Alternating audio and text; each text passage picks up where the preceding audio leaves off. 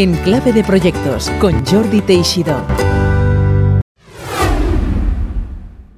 Hola, ¿cómo estáis? Arrancamos nuevo año y la segunda temporada de Enclave de Proyectos y lo hacemos de una manera yo creo que inmejorable. Lo hacemos con alguien tan joven como el año que justamente estrenamos. Borja Nicolau, eh, su web borjanicolau.com, un joven ingeniero de robusta formación que este año decidió dar un giro radical a su dedicación profesional, a sus aspiraciones y objetivos.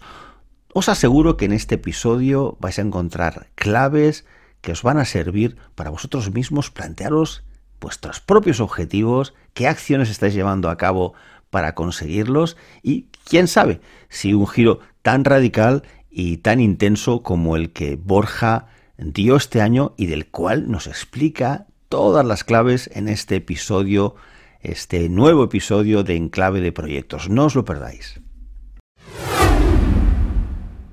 Hola Borja, bienvenido en Clave de Proyectos y para empezar, como siempre, cuéntanos algo interesante sobre ti que la mayoría de la gente desconoce. Hola Jordi, hola a todos los que nos estén escuchando, encantado de estar hoy aquí compartiendo cositas con vosotros. Vamos a pasarlo bien seguro y, mira, va, empiezo dándote algo que muchísima gente no conoce sobre mí y que además les sorprende muchísimo, que es que durante 10 años trabajé de disjockey. ¿Disjockey? ¿Y dónde exactamente? Pues un poco en todos lados. Eh, empecé en la costa, en, Playa de Aro, donde fui haciendo de jockey a la vez que de locutor en Radio Playa de Aro. Luego salté a Flash FM como locutor y como jockey. Y bueno, pues estuve pinchando por, por, muchísimas discotecas de Cataluña, alguna vez por Baleares, eh, algunas por España. Así que fue, fue una trayectoria interesante. Luego ya me centré más en eventos privados. Y el año pasado fue el primero que ya no hice ningún bolo de DJ porque ya eh, fue como la transición completa hacia la nueva aventura. Borja Nicolau, estudios de ingeniería y máster, trabajo en Hewlett Packard, pero este año decides hacer un cambio, dar un giro, un salto. Después de 10 años trabajando part-time en temas de comunicación, este mismo año decides un cambio. Explícanoslo. Pues mira, aprovecho una, palabra que has usado tú y que es también la, que uso yo, que es que me atreví a dar el salto. ¿no? Durante, durante estos 10 años que comentabas, estuve compaginando una, bueno, una carrera más estándar, más eh, tradicional, por así decirlo, en la cual pues, eh, me formé en ingeniería industrial, los másters, luego entré a trabajar de product manager en HP y que me gustaba, pero por otro lado lo compaginaba siempre con, con hobbies o trabajos a tiempo parcial relacionados con la comunicación. Pues empecé en una radio pequeñita, luego salto a Flash FM, empiezo a dinamizar eventos también. Hace cinco años digo, ostras, me encantaría hacer comedia, me apunto a un curso de monólogos, empiezo a hacer monólogos. Eh, hace dos años empiezo con un espectáculo semanal en el teatro. Llega un momento ¿no? en el que después de diez años oyendo siempre la misma pregunta, que era la de, pero tú, ¿a cuál te vas a dedicar de las dos? ¿A la parte de ingeniería, product manager o a la parte de comunicación, radio, monólogos, etcétera? Y después de 10 años contestando, no, no, yo a las dos, yo a las dos, llegó un momento en que dije, yo, mira, eh, necesito centrarme en una porque yo soy una persona muy exigente, me di cuenta que quería crecer más rápido de lo que estaba creciendo en los dos caminos y que eso significaba que tenía que centrarme 100% en uno de ellos y decidí hacerlo en el de la comunicación, comedia y en el de compartir experiencias y en eso estamos desde febrero de este año. Mientras estudiabas la carrera y hiciste tu Erasmus también, creo que en Alemania, ¿es así? Sí, en Alemania. Hice además dos estadas en Alemania, eh, porque hice dos Erasmus, uno en el grado, otro en el máster. Estuve en Kaiserslautern y en, y en Darmstadt. O sea que hablas alemán también. Vision, siempre digo, un poquito, un poquito y cada vez menos, desgraciadamente. Y supongo que mientras estabas en Alemania haciendo tu máster, esos pensamientos de ¿qué hago? ¿Hago las dos cosas? ¿Hago una? ¿Me dedico? ¿Dejo esto? Seguían dándote la vuelta ya, ¿no? Es algo que llevas años encima, ¿verdad? Siempre han estado ahí. Mira, de hecho recuerdo en, mi primer Erasmus todavía no hacía monólogos, pero hacía ya radio y de hecho fue una época en la que me pedí una excedencia en la radio eh, con lo cual, pues ahí se me conocía como eh, el ingeniero que hace radio y es DJ. En el segundo Erasmus ya se me conocía como el ingeniero que hace monólogos, porque ya había cambiado de la radio a los monólogos. Entonces, pero en cualquier caso, en los dos Erasmus era como el tío raro, ¿no? El ingeniero que hace otra cosa muy, muy diferente. Pero, como te digo, yo siempre lo llevé de una manera eh, en la que pensaba, puedo tirar con las dos, porque aunque, aunque evidentemente me ocupaba mucho tiempo, como las dos me gustaban, pues lo disfrutaba y iba tirando, iba tirando, hasta que llega este momento en que digo, oye, mm, si quiero ser eh, el tío top de esto, tengo que dedicarle el 100% de mi tiempo. Y, entonces pues tomé la decisión. Tienes además la, digamos, la práctica de formarte porque has tenido una formación muy rigurosa. Es decir, mm. que ya en esta parcela vas a encontrar y seguro que estás encontrando eh, maneras de formarte. ¿Has oído hablar de una expresión que usan mucho los americanos que se llama el the aha moment? Sí, sí, sí, sí, sí. ¿Tuviste aha moment en febrero del 2020? Porque hubo un momento en que debió ser aquí, ahora. Ahora sí. sí. Tuve, tuve un momento, tuve un momento. Eh, yo creo que hubo una transición ascendente en la que esa pregunta de lo hago, o no lo hago, va creciendo, va creciendo hacia el sí. Eso es la recta final del año 2019. Y en Navidades del año 2019 hacemos un viaje con mi familia y recuerdo perfectamente, yo tengo siempre una libretita pequeña que llevo en el bolsillo. Como monologuista es una práctica muy buena porque cuando se nos ocurren ideas las escribimos y luego con eso vas generando textos. Y en esa libretita, en el avión, eh, digo, oye, si decidiera que sí, ¿qué cosas haría? Y cojo una página en blanco y empiezo a escribir las cosas que me gustaría hacer. Y empiezo a escribir monólogos en teatro, monólogos para empresa, radio, formación de comunicación, pam, pam, pam, pam. Me sale una lista de 15 cosas que me encantaría hacer. Y digo, ostras, puedo ofrecer muchas cosas que me encantan.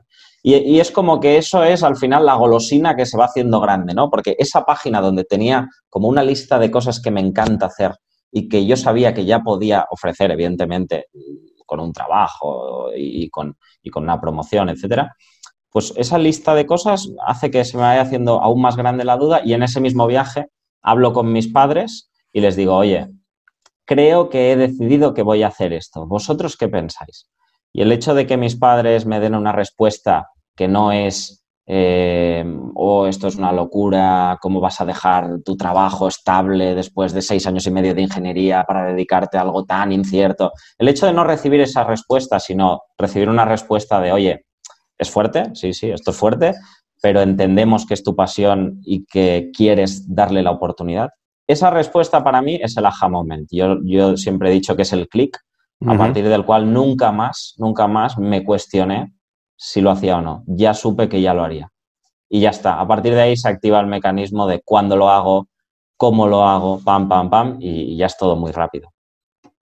Y de hecho, ahora vamos a hablar de las diferentes facetas que has comentado. Tienes ahora mismo un, show en el teatro, en cartelera, que se llama El Visionario, donde haces el ejercicio sano de reírse de uno mismo, ¿verdad? Porque dices, dejo, dejo mi trabajo estable, me hago autónomo y me independizo. Es el momento. Febrero de 2020, con una expresión pulgares arriba. Es, una Sana, sana, práctica, ¿no? El, reírse de uno mismo. Quizás no es una cultura habitual, eh, especialmente en España, quizás, ¿no? Donde no existe mucho este sentido, ¿no te parece? Nos, nos cuesta mucho, es verdad. Sí que, por suerte, es una práctica muy común en el mundo del monologuista, ¿no? Porque, bueno, al final todos eh, partimos de, explicar nuestras historias y buscarle siempre el tono cómico y ayuda mucho, ¿no? El empezar diciendo, oye, pues mira, situarte a ti como un poco, mira qué me ha pasado y a partir de ahí construimos, es algo que te acerca mucho a la audiencia. En mi caso, claro, es que eh, yo digo que la vida me regaló mi primer, mi primer chiste como cómico, porque es que decido hacer este cambio y explota una pandemia mundial, pues que solo de contarlo ya tengo el primer chiste, ¿no? Eh, entonces, sí, claro, me convierto en el visionario y he sacado este espectáculo que parte de, esa, de ese infortunio, a priori infortunio, pero a partir de ahí voy contando cómo ha sido mi año y cómo ha sido el año 2020 en situaciones en las que todo el mundo se ve reflejado y el show va dando un poco la vuelta, ¿no? no quiero hacer mucho spoiler, pero no, el, mensaje al final es, el mensaje al final es, eh, bueno, pues eh, estoy muy feliz con lo que hago, ¿no? Parece que fui un visionario, que tuve muy mala suerte, pero estoy muy feliz con lo que hago. Me gustaría saber cómo reaccionaste poco después de tomar esta decisión, un cambio vital importante, estalla la pandemia. Háblanos un poco de ese momento. Mira, en el momento en que todo esto se origina, creo que mi, mi sentimiento, mi manera de afrontarlo, eh, yo creo que le debió pasar a mucha gente, fue estos son 15 días, ¿no? Con lo cual, a priori, tú, yo pensé, estos son 15 días, pues oye, qué maravilla, tú, 15 días para preparar un poquito más las cosas, no sé qué, claro, luego fueron 15 más 15 más 15 más 15, ¿no? Y ahí sí que, hay, Mira, ahí te podría decir, quizá hubo algún momento en el que dices, ostras, tú, pues eh, claro, ahora me va a ser más difícil actuar, porque claro, yo tenía ciertas actuaciones en el teatro, yo ya tenía otro espectáculo que el último año de Product Manager compaginaba mi trabajo en HP con un espectáculo semanal en el teatro con dos compañeros, ¿vale? Entonces, ese espectáculo yo ya lo tenía, yo ya tenía actuaciones, ya tenía algunas cosas cerradas y de repente se cae todo. Y claro, ahí sí que dices, qué mala suerte, ¿no? Pero eh, a toro pasado, te digo que que considero que, de todo lo que ha ido pasando le, he podido, le he sabido sacar la parte positiva. Creo que ese tiempo de pausa me ayudó muchísimo a poner unas bases buenas para lo que quiero hacer ahora. Y ahora tengo muy claro las cosas que quiero ofrecer, cómo las quiero estructurar y, y eso es algo que me ayuda mucho y que probablemente si hubiera tenido las prisas de he tomado la decisión, ya hay que generar, ya hay que actuar, ya hay que no sé qué, no me hubiera sentado a hacerlo. Y por tanto creo que me ha ayudado mucho. Y por otro lado, el hecho de que haya habido pandemia me ha ayudado a sacar productos que no hubiera sacado y que han funcionado bien. ¿En concreto? En concreto, este verano hicimos un espectáculo con, un compañero, con Julen Axpe, que se llama Furgonólogo, es un eh, furgonálogo, el teatro sobre ruedas, ¿vale? Entonces es un espectáculo en el que nosotros vamos con una furgoneta y con todo el equipo, con un mini escenario, con los altavoces, con la iluminación, con la decoración. Nos plantamos en la plaza del pueblo o donde nos diga el ayuntamiento que nos contrata, que nos plantemos y hacemos un espectáculo de monólogos. Y nosotros llevamos todo para montar un teatro sobre ruedas en el pueblo que nos contrate. Esto probablemente no hubiera salido, seguro que no hubiera salido este año 2020, pero probablemente no hubiera salido. En cambio, con la situación esta de tenemos los teatros cerrados, ¿qué vamos a hacer este verano para actuar?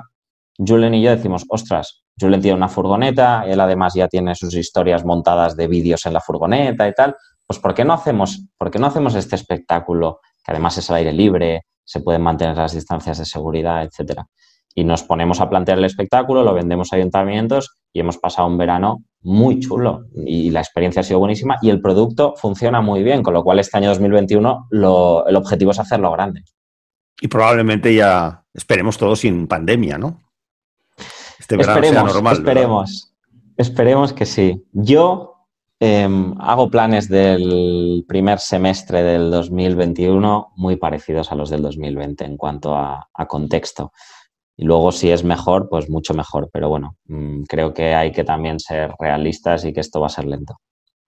Está claro que Borja es un ingeniero showman o showman ingeniero, pero muy ingeniero porque viendo su web borjanicolao.com ya ha estructurado su cartera y su portfolio de productos en ríe, comunica, crece, está todo muy ordenadito. Perdona, pero yo lo, acabo, de ver. Eh, respecto a otras personas del mundo del espectáculo, está claro que tú tienes ese componente de, bueno, a ver, ¿qué, qué líneas de trabajo eh, tengo? Nos vas a explicar un poco de eso, pero antes quería preguntarte, una gran mayoría de monologuistas compaginan esto, hay algunos que solo prácticamente hacen esto. Yo creo que, bueno, no hay que hacer publicidad de Netflix, se publicita solo, pero en Netflix que yo veo bastantes monologuistas, algunos de ellos muy buenos.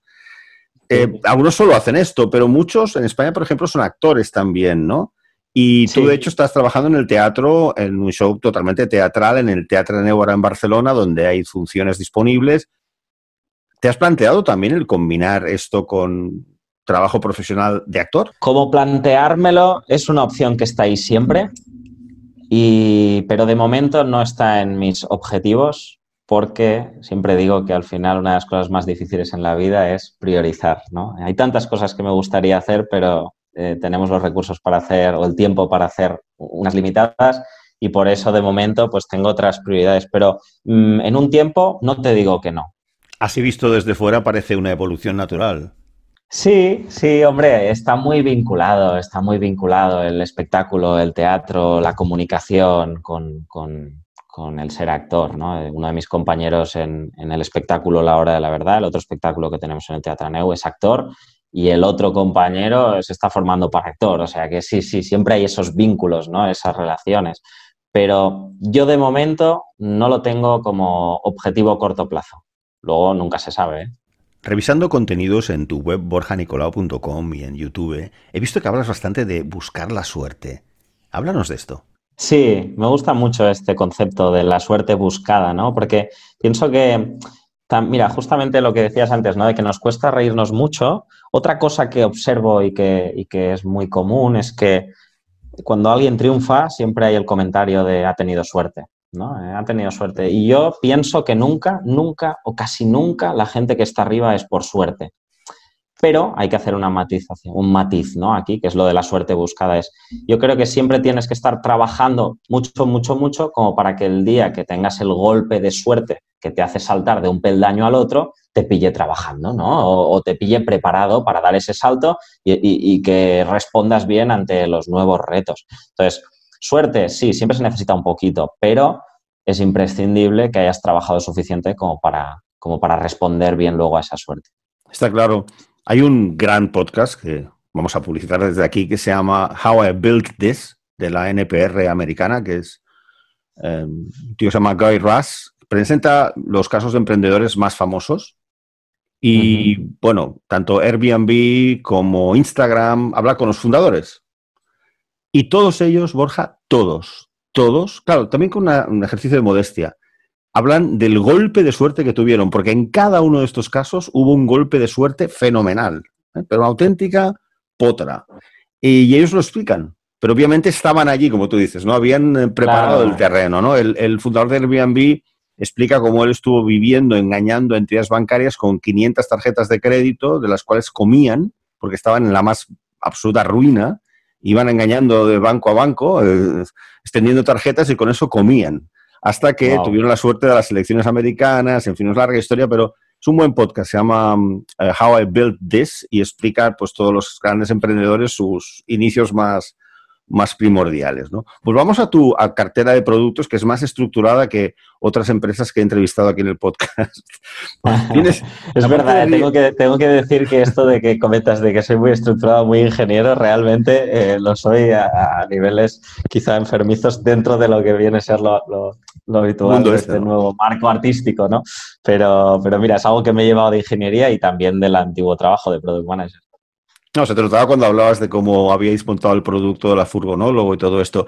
Tu primer producto o servicio, RIE Plus, ¿no? Monólogos en directo y dinamización de eventos para empresas. Explícanos qué ofreces, qué ofreces aquí para empresas. Explico lo del más también, porque es verdad que además esto es algo que igual tengo que explicar mejor. Porque ah, queda muy bien, ¿no? Del más comunica. Sí, siempre, porque es ríe más, comunica más, eh, crece más. En verdad, el más es como añadir valor, ¿no? Siempre es ríe, comunica y crece con el objetivo de añadir valor a la gente.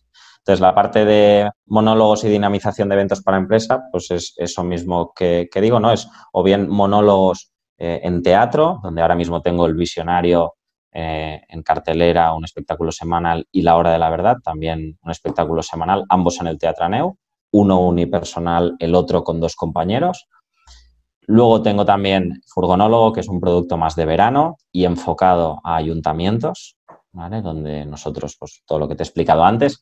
También hago a veces monólogos en bares, en locales, donde, donde nos llamen. Y por otro lado, la parte de dinamización de eventos de empresa.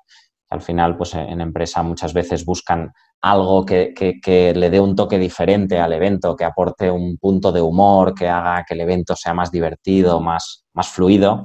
Eh, he hecho mucho, por ejemplo, ahora este diciembre de 2020, porque los eventos online es algo que todo el mundo pues, le tenía cierto miedo con razón, ¿no? Es como, ah, va a ser muy frío, va a ser muy distante, ¿qué hacemos, ¿no? Para mantener ese evento de Navidad que es tan especial para la empresa y que este año va a ser tan, tan diferente. Entonces, eh, bueno, ante esta pregunta eh, me contactaron varias empresas, oye, Borja, pues ¿Qué podemos hacer? Yo, yo ofrecí un servicio de monólogos online o de maestro de ceremonias online, siempre con algo de personalización para la empresa.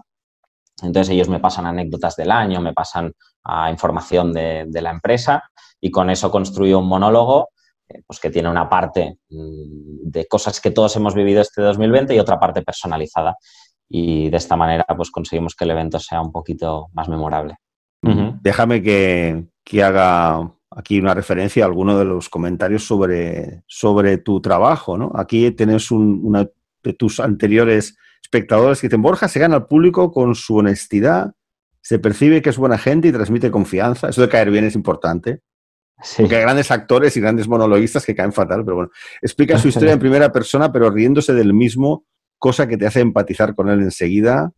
Además es muy versátil ya que añade a su monólogo varias imitaciones, interactúa, o sea que esto de las imitaciones, esto no nos tienes que explicar, ¿eh? interactúa con el público e incluso le pone un punto emocional. Salimos encantados y con ganas del siguiente show. Veo aquí del montón de opiniones que hay en Atrápalo, que es donde vendes las entradas, el promedio 9.9, calidad del espectáculo 9.8, puerta en escena, interpretación artística 9.9. Cuando debes estar encantado, ¿no? La verdad Tus amigos, pareja y familiares, ¿no? Vamos, que está, vamos, está yendo muy bien, ¿no? ¿O no? Sí, estoy, estoy muy, muy contento, la verdad. Estoy muy, muy, muy contento y te lo digo en mayúsculas y subrayado con cómo está yendo este nuevo espectáculo. Llevamos cinco semanas en cartelera y son cinco semanas que no son las mejores semanas de la historia para el teatro, ¿vale? Son las navidades en que la gente de fuera de Barcelona no puede entrar a Barcelona, la gente de Barcelona tiene miedo y es normal, aunque el teatro ha hecho una inversión brutal para, para adaptarse, para tener las medidas de seguridad, para que la gente esté segura, aunque la gente va con mascarilla. Es decir, está todo dispuesto como para que sea muy seguro, pero entiendo que todavía hay gente que tenga cierto temor a salir de casa, a ponerse en espacios cerrados. Y aún así, pues eso, está yendo muy bien, llevamos cinco semanas de lleno y con muy buenas valoraciones, como dices. Creo que responde a varias cosas, ¿no? Eh, una de ellas es que pues un poco siguiendo el, comentario justo que leías, ¿no? En, este espectáculo me he centrado bastante en explicar mi historia real de este año 2020 con comedia. Entonces, la gente se va con, una mezcla de me he reído, he conocido una historia real y también hay algo motivador o inspiracional porque veo que este, este tío está feliz. Este tío dejó el trabajo estable en febrero para dedicarse a la comedia y a, y a otras cosas, para hacerse autónomo ha explotado una pandemia mundial, el tío nos lo está contando, nos ha hecho reír y, está feliz, ¿no? Entonces, ¿sabes? Con, con, esa, con ese mood como, como bueno. O sea, que no solo les haces pasar un buen rato, sino que inspiras a gente que quizás esté dando ese paso, ¿no? En, en dedicarse a otra cosa o ponerse como autónomo para trabajar de algún tema que le guste, ¿verdad? ¿Inspiras sí, Aunque, aunque a mí siempre me ha gustado en este sentido ser muy precavido, ¿no? De, siempre le he dicho, cuando hice el documental del salto, mi objetivo no es lanzar un mensaje en mayúsculas de dejad vuestros trabajos estables y hacer lo que más guste, ¿no? Porque se necesita un plan, se necesitan muchas cosas y un contexto, ¿no? Entonces, sí, mensaje inspiracional sí, pero con, con paréntesis, habría que analizar cada caso. También en tu portfolio de productos eh, estás eh, ofreciéndote a empresas para lo que es comunicación. Tú has estado en el mundo corporativo unos cuantos años pese a tu juventud, ¿no?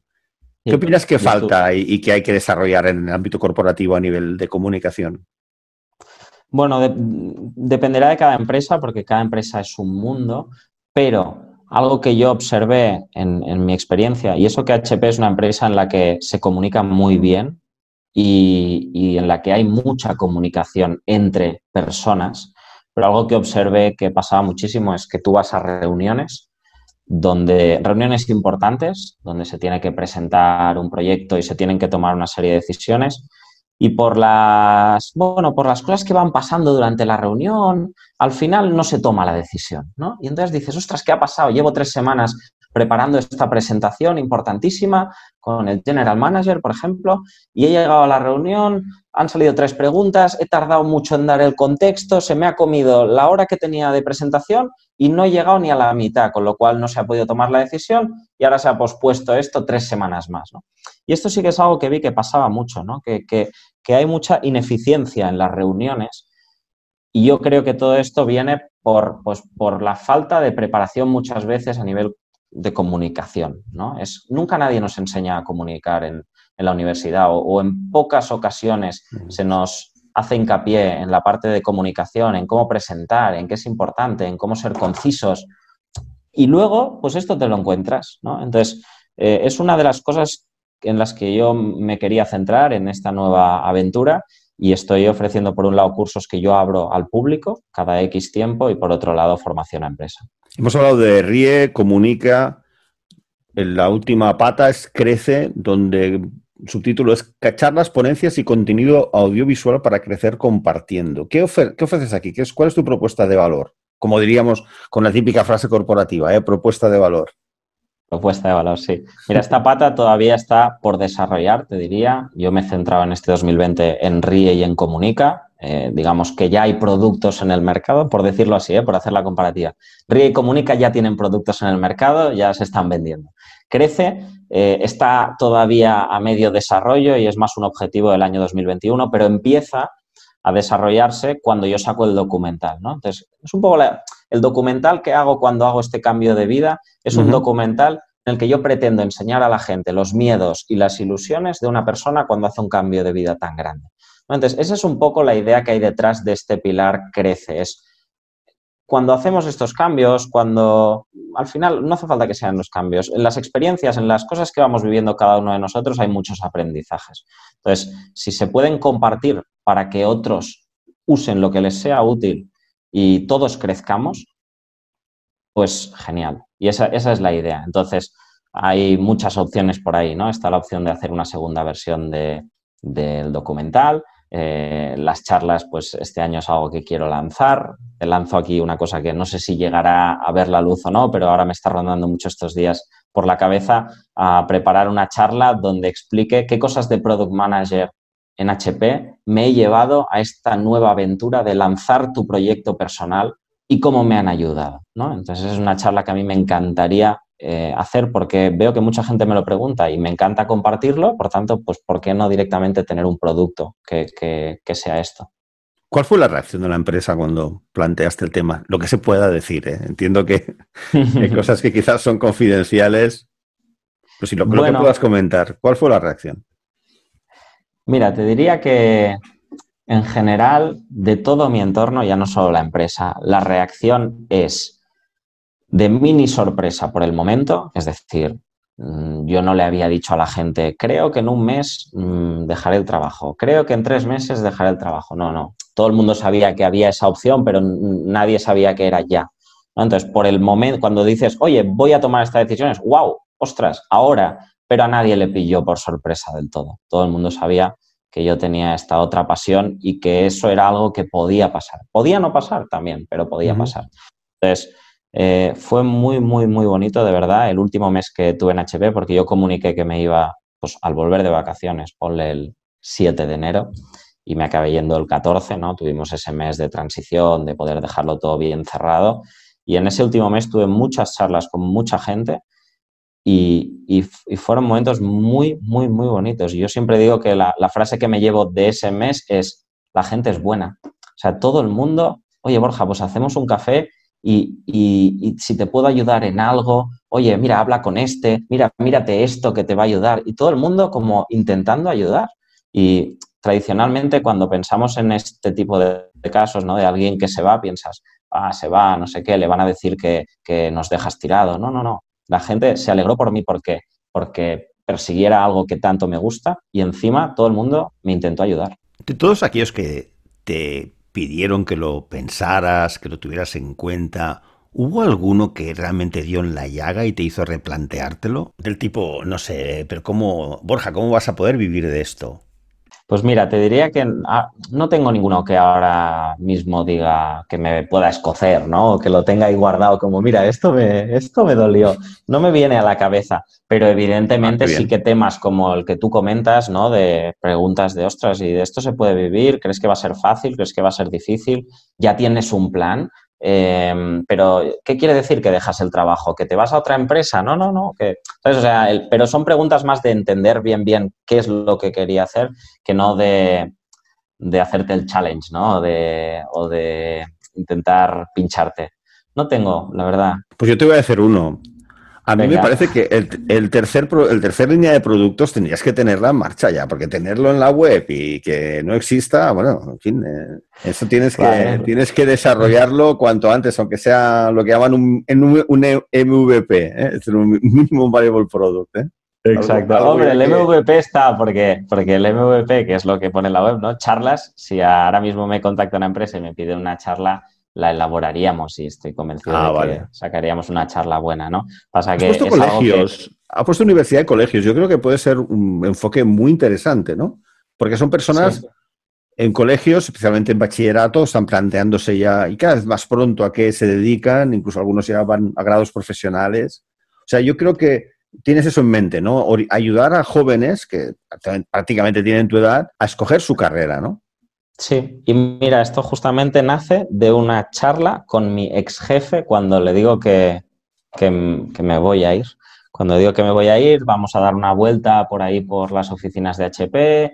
Eh, bueno, hablábamos tal, y al cabo de un día o dos dice, oye, Borja, vamos a dar otra vuelta, que tengo ideas para ti. Y me dice, claro, yo le había explicado lo que quería hacer y me dice, mira, te digo una cosa, creo que si te centras solo en empresa y en gente adulta, te equivocas. Creo que tienes tanto que ofrecer a la gente joven que todavía no sabe lo que quiere. Y yo pensé, ostras, pues pues es verdad, y ya no solo desde el punto de vista de, vender un producto y monetizarlo, ¿no? porque pienso que ese va a ser un sector mucho menos rentable, sino desde el punto de vista de, de, verdad aportar valor, ¿no? porque es que es gente a la que seguro, seguro, seguro que puedes ayudar de una manera u otra y que le ayudarás en un momento decisivo. ¿Escuchaste o viste la charla de la famosa charla? De Steve, igual te dejo mal, ¿eh? De Steve Jobs en Stanford. Sí, sí, sí, sí, sí, sí. Sí, Él comenta eso, ¿no? Dices que hagas lo que hagas, eh, aunque sea la carrera que has hecho, lo más importante es que vivas la vida que tú has escogido vivir y no la que alguien haya escogido para ti, ¿verdad? Lo que muchos a veces tenemos la sensación, ¿no? Vamos de cara a futuro, Borja, ¿cuáles son tus planes? Bueno, ahora el, visionario lo acabamos de lanzar hace cinco semanas, con lo cual ah, espero que sea un producto, bueno, un espectáculo que pueda estar en cartelera unos cuantos meses. Mm, si todo sigue así como ahora, pues genial, así será. Para verano 2021 queremos hacer grande furgonólogo. El año pasado hicimos la gira por Cataluña y la idea este año es llevarla por España. Entonces, eh, debería, si todo va bien, debería ocuparme gran parte del verano. Y luego en las franjas intermedias, o sea, lo que no es ni lo que no es verano y lo que no es este principio de año, la idea es seguir lanzando cursos de comunicación, seguir haciendo también la formación de comunicación en empresa y las cosas que vayan viniendo. Mira, si te si quieres un titular, una exclusiva, aunque luego ya veremos si, si sale o no, tengo muchas, muchas ganas de volver a la radio. Y creo que va a ser uno de los objetivos del 2021. Bueno, Borja, alguien que trabaja por proyectos, ¿eh? claramente muy inspirador para un programa como el nuestro, en clave de proyectos. pues sí, pues sí, sí, porque necesito esa estructura mental. Ya has visto que soy muy ingeniero, con lo cual necesito esa estructura casi de tener eh, la matriz de proyectos y de ver en mi cabeza la duración de cada uno, cómo se solapan y cómo se van desarrollando. Y luego me gustaba mucho una frase que decía que los planes no están para seguirlos al pie de la letra, sino para que cuando te desvíes sepas que te has desviado, ¿no? Pero está bien tener el plan al menos y luego ya iremos conduciendo. Bueno, mira, dentro de lo que es la línea del, show business, un documental que te recomiendo, recomiendo a todos los oyentes, eh, no recuerdo el nombre, lo pondremos en las notas del episodio, es sobre la Motown, los dos fundadores de Motown, de, como sabes, fueron cantantes desde Stevie Wonder a los Jacksons y mucha más gente, tenían, em, explica el fundador cómo él era, trabajaba, no, no, a nivel de ingeniero, pero bastante a nivel técnico, en una casa de una fábrica de automóviles. Entonces, él mientras trabajaba en la fábrica y, vamos, se dedicaba como hobby a la música, dijo, voy a pasar al mundo de la música todo lo que he aprendido en la fabricación de automóviles. Entonces, en el documental te explican en detalle cómo él incluso con dibujos y flujos, cómo llevó el proceso de fabricación de coches a la fabricación de éxitos discográficos. Y lo hace de una manera muy detallada y obviamente hablando con los cantantes y los artistas, algo impresionante. Que, bueno, siempre hay trabajo, siempre hay trabajo por detrás de las cosas y, y, bueno, lo bueno es que te guste ese trabajo porque entonces es más fácil ponerle las horas. Un honor y un placer, Borja, haberte tenido aquí en clave de proyectos. Y bueno, este episodio será un tesoro de aquí a unos años cuando ya seas archifamoso en todo el mundo. Los orígenes de Borja. te cojo la palabra y para entonces, para, para, para responder a la espinita de hoy, haremos una charla del Pilar Crece aquí en clave de proyectos juntos también, dentro de unos años. Por supuesto. Muchas gracias, Borja. Muchas gracias a ti. He estado muy a gusto y espero que los que nos escuchen también les haya servido y entretenido. Un abrazo, Jordi. Para mí una de las mejores cosas de este podcast de Enclave de Proyectos es aprender personas que, como en algún caso, superaron los 60 años y en el caso de Borja, que no llega ni a los 30, y cómo de todos y cada uno, en cada uno de estos episodios, servidor de ustedes aprende muchísimo, como ha sido el caso de hoy con Borja Nicolau. Gracias por seguir una temporada más, la segunda, en clave de proyectos, y hasta la semana que viene.